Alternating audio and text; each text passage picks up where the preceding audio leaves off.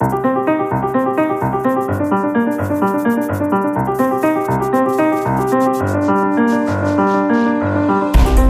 governo caiu no Parlamento, a esquerda cumpriu o que tinha prometido e rejeitou o programa de governo da coligação PSD-CDS. Nesta edição, analisamos o acordo do PS com os partidos da esquerda e também os caminhos à disposição do Presidente da República. Antes desses temas, eh, as escolhas dos pares.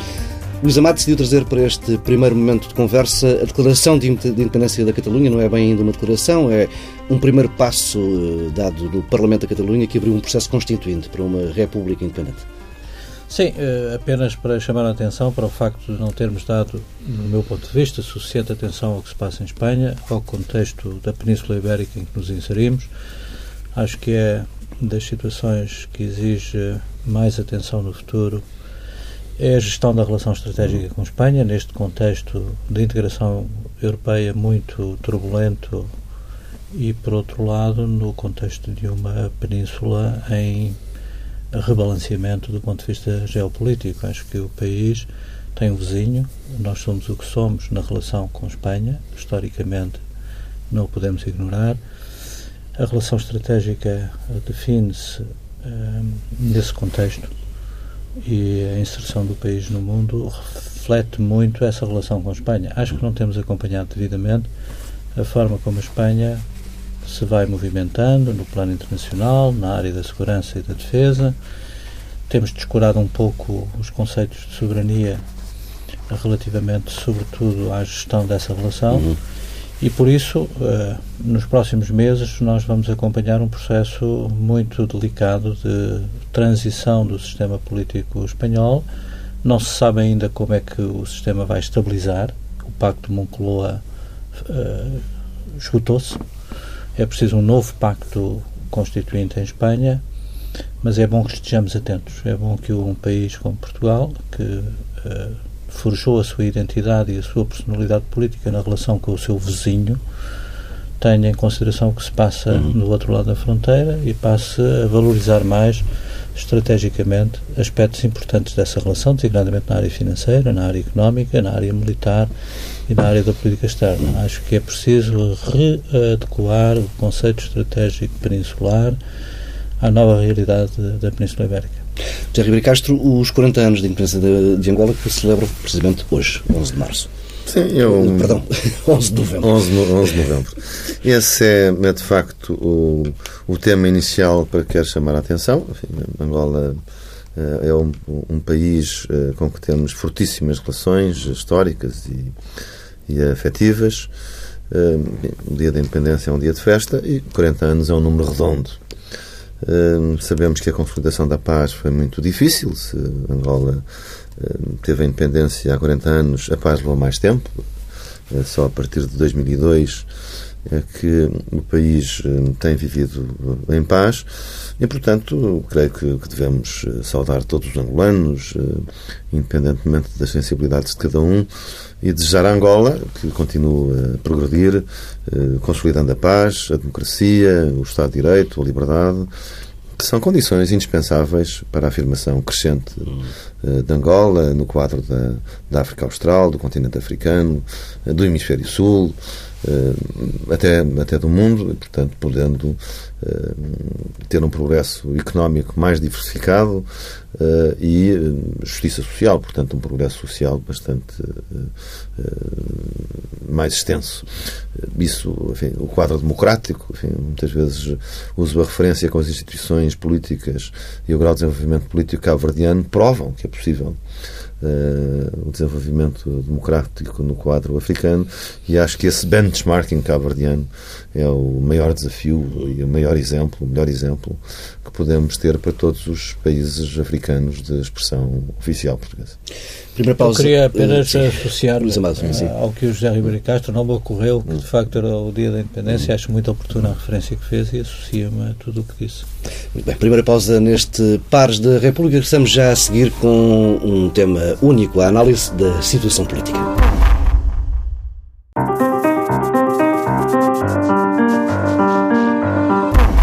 Regressamos com o tema central. O Executivo de Coligação PSD-CDS não conseguiu passar no primeiro teste parlamentar. PS, Bloco, PCP, Verdes e PAN rejeitaram o programa do governo. Ao fim de apenas 11 dias, o executivo caiu. António Costa afirmou por diversas vezes que só avançaria para uma moção de rejeição se tivesse condições para oferecer ao país uma alternativa sólida e duradoura. É precisamente por esse ponto que arrancamos esta nossa conversa. José Ribeiro Castro, como é que vê o nível de compromisso estabelecido entre os socialistas eh, e os parceiros de ocasião, Bloco, PCP e Verdes? Bom, com, com análise contraditória, quer dizer, eu, eu creio que uh, os acordos uh, que foram concluídos, enfim, um pouco em cima do gongo, portanto, dentro do calendário, durante o fim de semana e assinados, enfim, durante o próprio debate parlamentar de investidura do, do, governo que foi derrubado. Assinados às escondidas. Sim, sim. Enfim, isso cada um organiza a cerimónia como, como entende. E, depois, lendo, lendo, lendo o acordo, percebe-se, percebe-se, lendo os acordos, melhor dito, percebe-se porque ah, não houve propriamente, digamos, um grande espetáculo. Porque os acordos, no, no, no fundo, o que está ali desenhado não é uma coligação. Enfim, se houvesse um governo de coligação eh, PS, eh, Bloco, PCP, isso também receberia outro tipo de críticas, não é? Uh, que aliás tem ocuado uh, no, no, eleitorado e uh, nos debates públicos, etc. mas não é, portanto, um governo de coligação. Portanto, o que ali está desenhado é um governo minoritário do Partido Socialista com apoio parlamentar alargado. E, e é, qual é a solidez desse apoio? Uh, bom, uh, depende do dever da legislatura, pronto, depende do dever da legislatura, mas, mas digamos, uh, quer dizer, quer dizer existe uma maioria parlamentar à esquerda. E, e, portanto, enfim, se o Presidente da República tivesse nomeado logo António Costa, o governo não tinha caído ontem. Eu acho que o Presidente da República fez bem em não o fazer, não é? porque não havia acordo nenhum. E estas coisas não podem ser só conversa. Isto não é, como diz o povo, 31 de boca. Eh, se nos recordarmos das audiências dos partidos em Belém, nenhum deles disse sequer esta coisa elementar que é nós entendemos que deve ser designado Primeiro-Ministro o líder do Partido Socialista porque é o líder do partido que tem o nosso apoio. Ninguém disse isso. Limitaram-se a dizer que era uma perda de tempo. Houve, exato, houve, isso foi o que disse Catarina Martins. Portanto, houve um jogo para ver se uh, Cavaco Silva vazia o que eles tinham que fazer. E Cavaco Silva, a meu ver, fez muitíssimo bem em não ir no jogo e, dizer, bom, não tenho nenhum acordo, como ele concluiu uh, a sua uh, intervenção, não há nenhum uma alternativa sequer consistente. Portanto, eu indigito o líder da coligação que foi a votos e que foi, foi mais votada, desempenho assim as minhas responsabilidades e agora é com o Parlamento. E, uh, e foi isso que, que se passou. Uh, mas o, eu creio que uh, o líder do Partido Socialista, no quadro deste acordo, tem condições para iniciar a governação. O resto vai depender do dever da legislatura. Enfim como em certo sentido aconteceu sempre.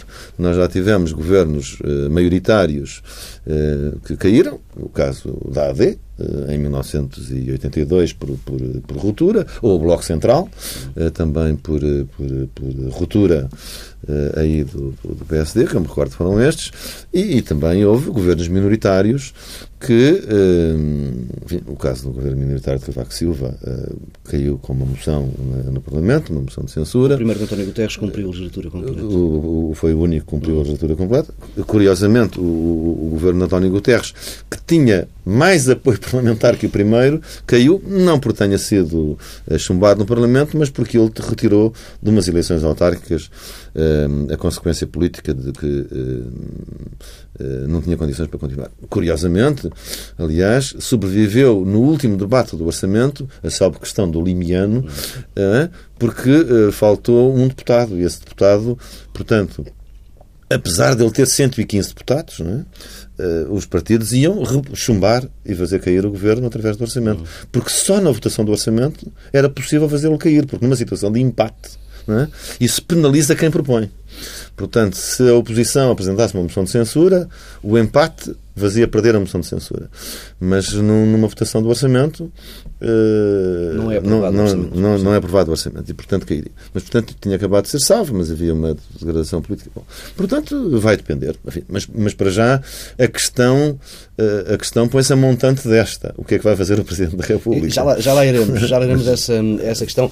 Uh, Luís Amado, voltando às garantias de que António, que António Costa falou logo a seguir às eleições, quando começou a construir esta, esta solução, de que só apresentaria uma moção de rejeição do programa de governo se tivesse uma solução alternativa para oferecer ao país eh, que fosse uma solução sólida e duradoura. Estes acordos que foram eh, assinados eh, ontem dão essas garantias?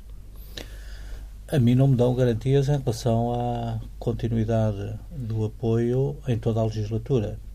Não pelo que lá está, mas pelo que não está lá. Não é um acordo de coligação, como foi sublinhado. É um acordo de incidência parlamentar que constrói uma uh, forma de apoio parlamentar muito uh, uh, centrada num conjunto de pontos do programa que tem incidência em particular ao longo do próximo ano, mas não há verdadeiramente uma proposta de coligação, de programa conjunto, de programa comum que permita com absoluta confiança, garantir hum. que o compromisso do PC e do Bloco de Esquerda em relação ao apoio de um governo do PS se mantém para toda a legislatura. Aliás, a fórmula que o Comitê Central do Partido Comunista adotou é uma fórmula ambígua nesses termos, precisamente porque remete a estabilidade na legislatura para uma condicionante que é a da adoção de políticas que garantam a estabilidade da legislatura, ou seja, do ponto de vista do Partido Comunista, políticas que, no essencial, não ponham em causa o que são as suas linhas vermelhas relativamente às questões críticas do ponto de vista da governação. Portanto, eh, sob esse ponto de vista, não vejo que uh, o acordo uh, possa uh, solidamente perceber uma solução de estabilidade hum. para toda a legislatura. Naturalmente, como disse o José Ribeiro Castro, vai depender muito da ação do Governo a possibilidade de garantir ou não a continuidade desse apoio ao longo da legislatura. Eh, claro que estamos numa situação de refundação do sistema político. Estes acordos, ontem assinados, uh, representam uh, uma revisão profunda do que foi o sistema político português ao longo de 40 anos. E, e, de alguma forma, também representam a refundação do próprio Partido Socialista na sua identidade, na sua relação com o sistema político português, que foi muito forjado, eh, como sabemos, numa distância eh, em relação ao Partido uhum. Comunista e à extrema-esquerda, a partir do 25 de novembro de 1975. E uma espécie de cordão sanitário. Portanto, não, não a partir de agora, as regras do jogo alteraram-se, e vamos ver como é que o sistema evolui e como é que ele impacta no regime e na democracia que temos. E vê esse realinhamento... Acho que há aqui uh, um conjunto de interrogações novas que se colocam ao país e desafios novos que se colocam aos atores principais, em particular os partidos políticos, como é óbvio. Vê esse realinhamento como algo de estrutural ou apenas conjuntural? Não, eu, pela natureza dos acordos, não vejo que tenha uh, havido uma cedência ideológica, uma barreira ideológica que tenha sido destruída. Destruiu-se o muro que impedia a comunicação política, o diálogo político, a concertação e que, do meu ponto de vista, aliás, já devia ter começado há muito mais tempo, sobretudo no poder local. Acho que não faz sentido nenhum que à esquerda não tenha havido, durante estas décadas todas, uma concertação relativamente a temas que são uh, apenas relacionados com a vida das populações e das comunidades. Mas, de facto, até aí houve uma barreira que resistiu durante 40 anos. Houve exceções. Houve exceções. poucas exceções. Lisboa. Lisboa, Lisboa, Lisboa, Lisboa foi o laboratório. Foi o laboratório. Agora, ao nível do governo é mais difícil, porque aí as questões duras, uh, do ponto de vista programático e do ponto de vista ideológico, uh, são questões duras e, portanto, vão resistir há a possibilidade de uma convergência de posições, porque, no essencial, elas representarão uma capitulação, de um lado ou do outro. O PS capitula perante o que são uh, objetivos fundamentais uh, da luta revolucionária do Partido Comunista e do Bloco de Esquerda, ou há uma osmose eleitoral que permita prazo diluir as tensões que se projetam uhum. a partir dessas forças uh, revolucionárias que têm uma concepção diferente da vida, da organização política, da economia, do sistema financeiro, em profunda contradição, aliás, com o que tem sido a prática da governação no nosso país ao longo destes 40 anos. Portanto, há aqui, de facto, uma situação, diria, de refundação do sistema político, com implicações do sistema partidário e com impacto no funcionamento da democracia. Veremos se positivo ou negativo. Isso o tempo, ao longo dos próximos anos, nos dirá. José Ribeiro Castro, como é que se vê do centro-direita estas alterações? Bom, olha, eu, eu, concordo com o que a análise que acaba de fazer o, o, o Luís Amado. Eu, eu, creio, bom, eu sou do centro-direita e sou crítico, acho que nós precisamos de novas eleições. Não é, não é por revanchismo, por. Uh, eu acho que está a haver uma linha errada. É? Eh, está a linha errada, que, que aliás, bastante ontem no debate e que só pode, vem de, vem, vem, vem de trás, e só pode gerar uma, uma série de derrotas sucessivas. É? E eu acho que a questão é muito simples. Enfim, no meu entender, pronto, atingidos esta situação, há, como disse o Luís Amado, uma refundação do sistema político, como, ou como diz António Costa, caiu aqui um muro. Ótimo, está bem. Mas então vamos a votos outra vez. Dizer, porque há aqui um pressuposto não é? que não passou pela cabeça de ninguém. Dizer, não é a questão da legitimidade da maioria parlamentar, não é vêm os russos, não é nada disso. Quer dizer, isso é um discurso jurássico Sim. que não faz sentido nenhum. Uh, nós não podemos funcionar na ideia de que ali no Parlamento há ali duas ou três bancadas que não existem e, portanto, depois há aqui um recreio uh, que é reservado para, para os meninos donos da bola. Isso não é assim. A democracia é para todos. Mas, de facto, de facto, pelo peso que a história teve e a vida política teve, não passou pela cabeça de ninguém eh, que o acordo das esquerdas fosse possível e mais, o que passou pela cabeça de toda a gente é que isso não era possível. Bom, e, portanto, eh, tudo bem. Eu, eu acho adequado, como aliás já disse aqui na TSF, que um candidato presidencial dissesse muito simplesmente isto, enfim, face aos sinais de instabilidade, de tensão e de incerteza que existe, que eh, eu sou, sou, sou eleito e a primeira coisa que eu faço, a manterem-se uns sinais de incerteza, de tensão e de instabilidade, é, nos termos da Constituição, ouço os partidos representados no Parlamento, ouço o Conselho de Estado e a manter-se uma situação de incerteza, convoco de novo eleições, que se realizariam, portanto, em, em junho uhum. ou, ou julho.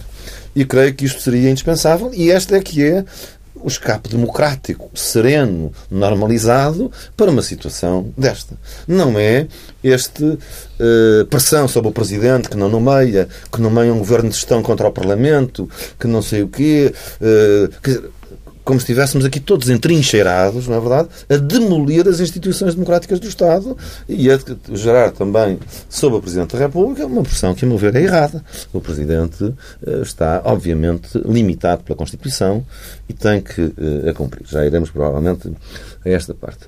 Portanto... Podemos ir já à questão de... Eu creio, eu creio que o Governo de Gestão é uma coisa, enfim, disparatada, não é? Portanto, isso seria ou voltarmos aos governos provisórios antes da fase constitucional, ou irmos para aquilo que na, na monarquia constitucional se chamava governar em ditadura, enfim, não, não tem essa conotação, mas eram os governos contra o Parlamento ou sem o Parlamento, não é? Fechava-se o Parlamento, nenhum deles deixou boa memória. O último deu o regicídio, foi o de João Franco, e dois anos depois a República, portanto, isso eram governos que, que agudizavam muito a tensão na, na, nas instituições instituições. Eh, portanto, não, não, não considero que isso seja, hum, seja possível e, portanto, eu creio que há que aceitar, eh, portanto, a, a, a coligação. Eh, eu, eu creio, aliás, que o discurso excessivo na questão da legitimidade é errado e deve-se pôr mais nas questões substantivas das políticas. Portanto, nós temos é que fazer oposição é? Uh, às políticas que aí vêm e, portanto, o, caminho, o país estava num, num, num rumo de uh, reestruturação financeira, havia uh, exigências onde estávamos, aliás, com atraso quanto à reforma do Estado. Portanto, são essas questões substantivas que têm a ver com a política que, que nós nos devíamos concentrar e preparar-nos para eleições que poderão acontecer. Ou bem porque existe um candidato presidencial alinhado com esta ideia clara que, que, que as provoca, ou bem porque é previsível. É previsível que em qualquer momento uh, possa haver uma crise nesta maioria instável e, portanto, por uma razão ou outra, possamos vir a ter, uh, uh, vir a ter eleições. E onde nos devemos focar não são em questões do tempo da União Soviética ou do tempo do PREC ou do tempo da descolonização e dos confrontos que houve na sociedade portuguesa nessa altura, mas são as questões de hoje, que são os impostos, que é a criação de emprego, que é a confiança dos empresários, que é o dinamismo da economia, que é uma relação ágil com a Europa, que é a convergência com os países mais desenvolvimentos da, da, da União Europeia, que são as relações aqui com os nossos vizinhos espanhóis, uh, enfim, que é a CPLP, etc. São esses temas, é? uh, creio que, que eles nos devíamos concentrar. E vê, o Presidente da República a impor hum. condições para, para dar posse a um governo do Partido Socialista apoiado pela esquerda? Eu, eu creio que o Presidente da República já disse o que tinha a dizer. E eu creio que o calendário agora corre contra ele. Eh, e, contra, contra nós, quer dizer, quanto mais. Quer dizer, nós, as eleições foram no dia 4 de outubro. Nós estamos no dia 11 de novembro. E ainda não temos governo. Ainda não temos governo. Andam lá os senhores da Comissão Europeia, uh, mandam uns SMS e uns, e uns alertas e uns tweets que querem lá o rascunho do orçamento. Nós ainda não mandamos o rascunho do orçamento. Uh, bom, e, portanto, uh, dizer, há aqui alguma. Uh, com certeza que o Presidente hum, tem que ouvir, enfim, não, não, enfim, diz o Dr. Marques Mendes, não sei se ele é o porta-voz, que vai ouvir umas personalidades em vez do Conselho de Estado.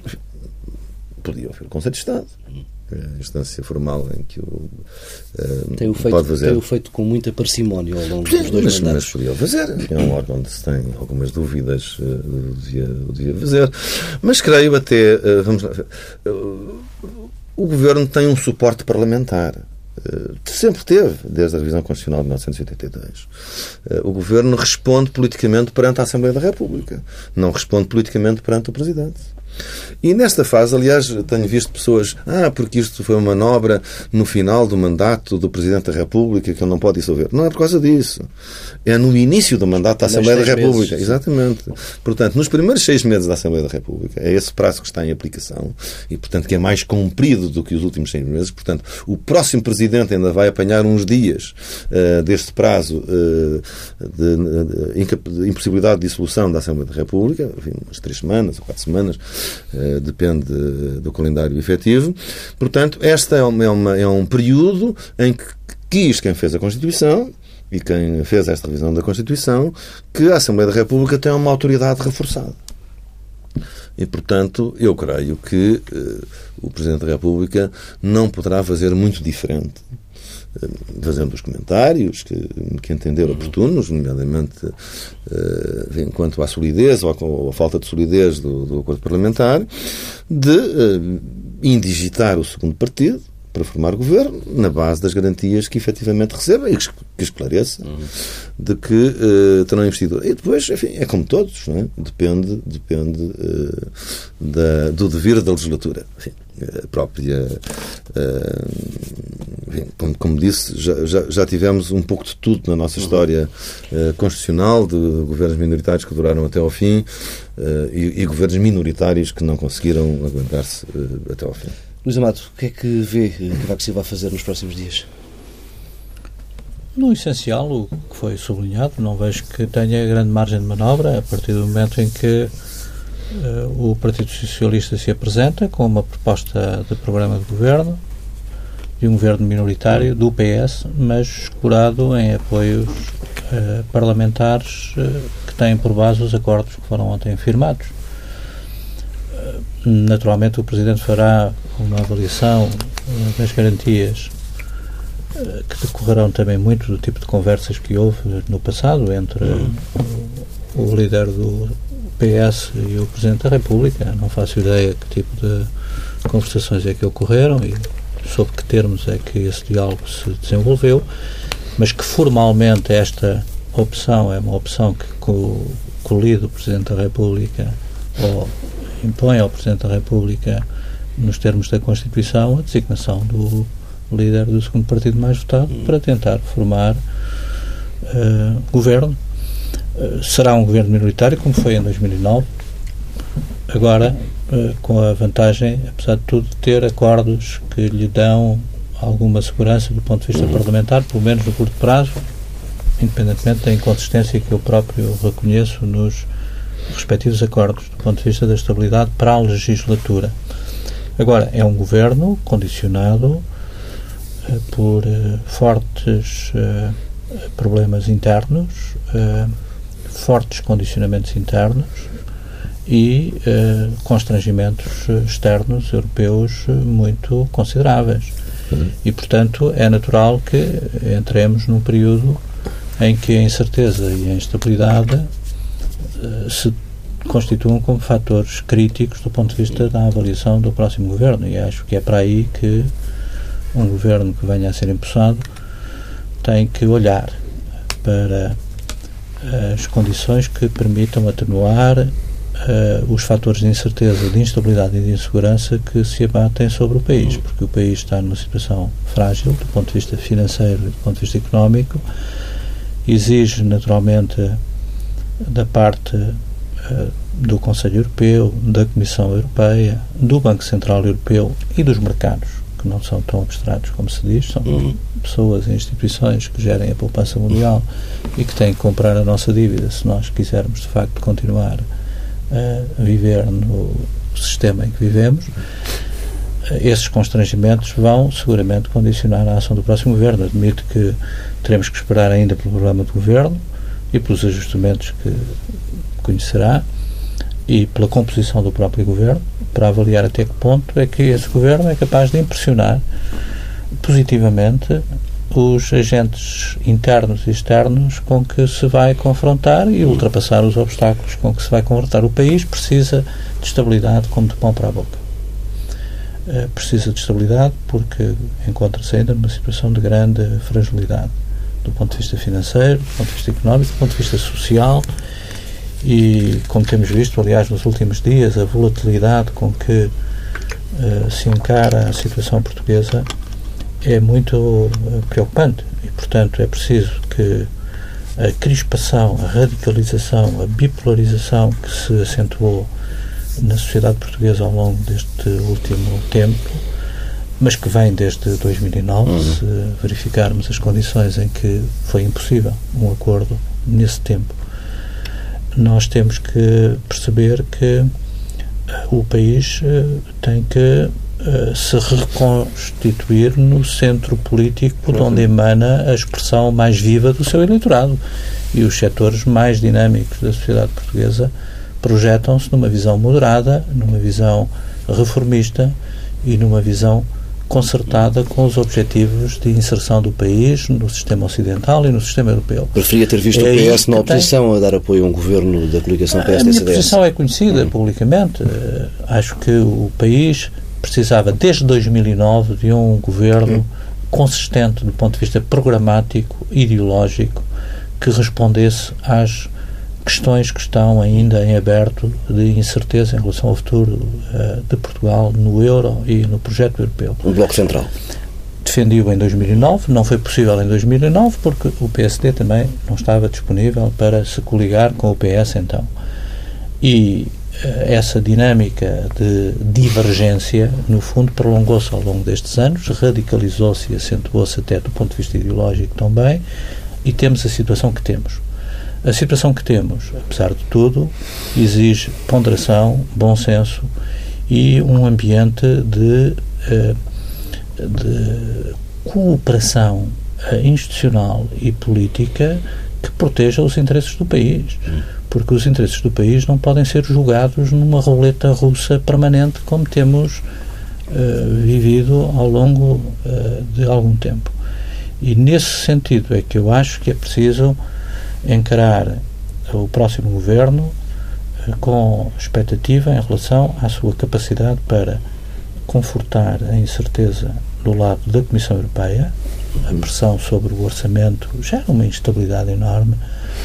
Temos visto, saber que estamos em falta perante os nossos compromissos relativamente aos nossos aliados europeus, porque nós vivemos não no quadro de soberania limitada, como eu tenho ouvido disparatadamente aí dizer. Nós vivemos num quadro de soberania partilhada. O projeto europeu é um processo de soberania partilhada. Nós temos vontade de estar no projeto europeu, manifestada livremente pelos portugueses, sufragada ao longo de atos eleitorais sucessivos. E, portanto, nesse contexto de soberania partilhada, nós temos compromissos em relação aos nossos aliados europeus em matéria de política orçamental, fiscal e económica que temos que que temos que cumprir. cumprir.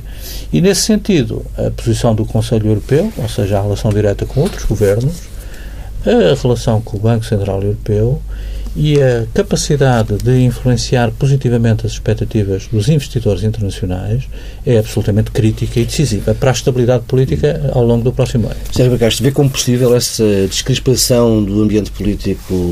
A direita está num tom muito elevado de crítica e promete uma, uma, uma opção sempre nesse tom muito elevado.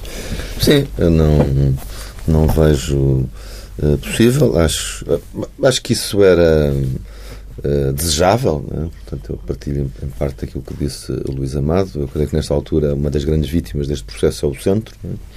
E acho que o processo está todo ele muito radicalizado, quer à esquerda, quer, quer à direita. Uh, mas, enfim, antecipo uh, que, que, isso possa continuar. Por isso, eu, eu creio que isso devia ser canalizado uh, inteligentemente para uma escolha que se fizesse nas presenciais. Mas, como não está, nós continuamos a, a, a, bater com a cabeça na parede e quando se bate com a cabeça na parede vai-se gritando cada vez mais alto, mas a parede continua lá porque não há nada que, que o modifique. Quer dizer, este, este discurso que o povo elegeu um primeiro-ministro não é verdade. Isto não, não é verdade. Quer dizer, eh, em eleições legislativas só resulta a escolha do primeiro-ministro quando ele tem maioria absoluta. Lidera um partido, é uma coligação que tem maioria absoluta, o que só aconteceu duas vezes com Sá Carneiro, duas vezes com Cavaco Silva e uma vez com José Sócrates. Mas todas as outras vezes foi sempre assim. Uh, isso depende da, da, existência de maiorias parlamentares, uh, pelo menos maioria parlamentar de tolerância, como disse uhum. aqui na TSF num, num, num, num outro programa. E, e, por várias razões, pronto, isso não, não, não foi possível. Enfim, por erros, eh, creio que próprios da coligação e também porque me pareceu que o António, António Costa já tinha na, na no seu espírito uh, este, uh, este, este caminho. E, portanto, há aqui, de facto, um, um, um jogo de, no fundo, ilegitimação do Parlamento e, e de, que eu creio que é preocupante, que é negativo e que irá, inconsequente, inconsequente no fundo é como se vivêssemos numa, numa pré-campanha eleitoral permanente, eu creio que é essa a lógica, não é? Portanto, é estar à espera de que as eleições não vão, não vão tardar muito e, portanto, é preciso, como, na, como nas fábricas, manter os fornos acesos para, para, para pegar.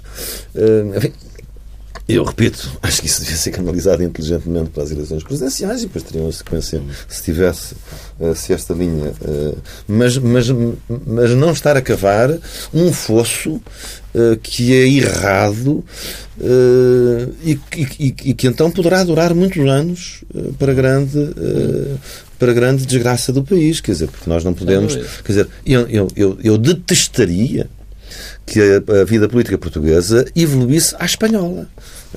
Em Espanha, não é verdade?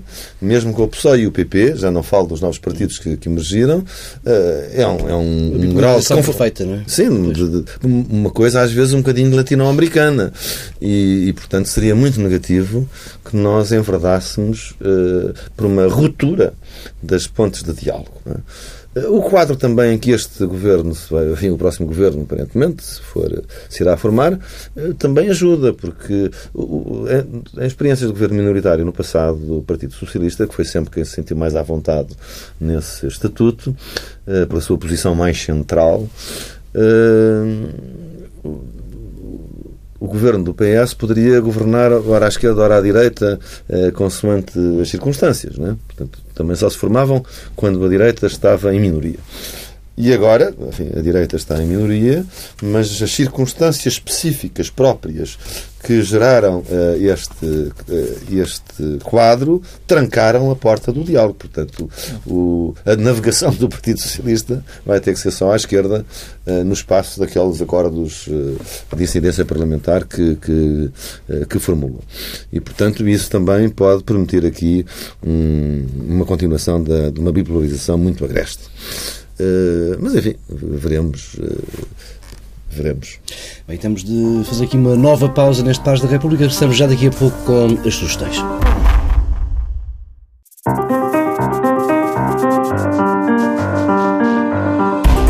Regressamos com sugestões para ajudar a lidar com estes dias de incerteza. Luís Amado, uma atenção, quer sugerir uma atenção especial à Conferência de Paris? Antecipando, vai-se falar muito durante o mês de dezembro da Conferência sobre o Clima de Paris que está a mobilizar a comunidade internacional, tendo em vista, sobretudo, os desafios enormes que se colocam à humanidade nas próximas décadas, ao longo deste século, seguramente, face às alterações climáticas, ao problema do aquecimento global, a toda a temática da relação do homem com o ambiente.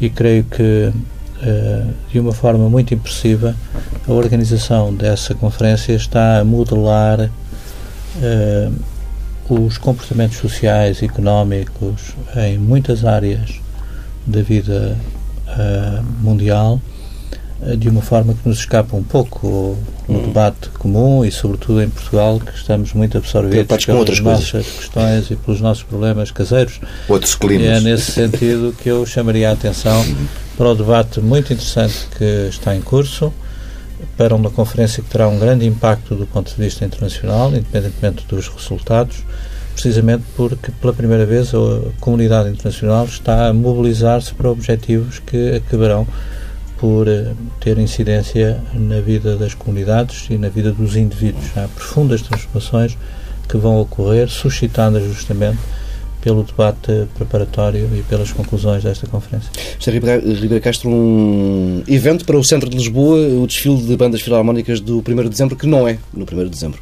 Exatamente. Como sabem, tenho-me empenhado como líder do movimento do 1 de dezembro na questão deste que considero que é o feriado nacional mais eh, importante. E já tem garantido o sucesso, não é? Sim, eh, eu creio que voltará. Aliás, como eu previ, tinha sido tão mal feito que bastaria mudar o ciclo político que ele voltaria. É isso que se cumprirá. Também apresentámos uma, uma petição na Assembleia da República nesse sentido, mas enfim, é por iniciativa política de vários partidos, em princípio, que isso acontecerá. Gostaria que, pelo menos quanto ao 1 de dezembro, houvesse uma decisão unânime de toda a Assembleia, porque, se não quanto às outras datas, mas o 1 de dezembro, eh, que celebra o valor da independência nacional, é por definição a data que mais une todos os portugueses. E, uma das, mas nestas uh, movimentações uh, também temos lançado iniciativas para celebrar de uma forma mais popular, mais criativa, uh, esta data. E aquela que tem tido mais sucesso é o Desfile Nacional de Bandas Filarmónicas, e que eh, enfim, este ano se realiza no domingo 29 eh, de novembro, entre as duas e meia e as 5 da tarde, eh, na Avenida da Liberdade. Participarão 30 bandas de todo o país e tem sempre um encerramento espetacular com a interpretação conjunta. Prevejo que há volta de 1500 músicos formados em parada na Praça dos Restauradores e que interpretam três hinos consecutivamente: o hino da Maria da Fonte, o hino da Restauração e o hino nacional com que encerra o desfile. É uma grande festa popular com vários afluentes de todo o país que aqui desaguam. nos outros anos foi sempre um grande sucesso. Estamos certos que neste ano também será. Assim não chova, que é sempre uma. uma, uma Para as bandas é, uma, é, uma chatice. É, uma chatice. Bem, e temos mesmo de fechar por aqui esta edição de Pares da República. Jair Castro, Luís Amado. Bom resto de semana.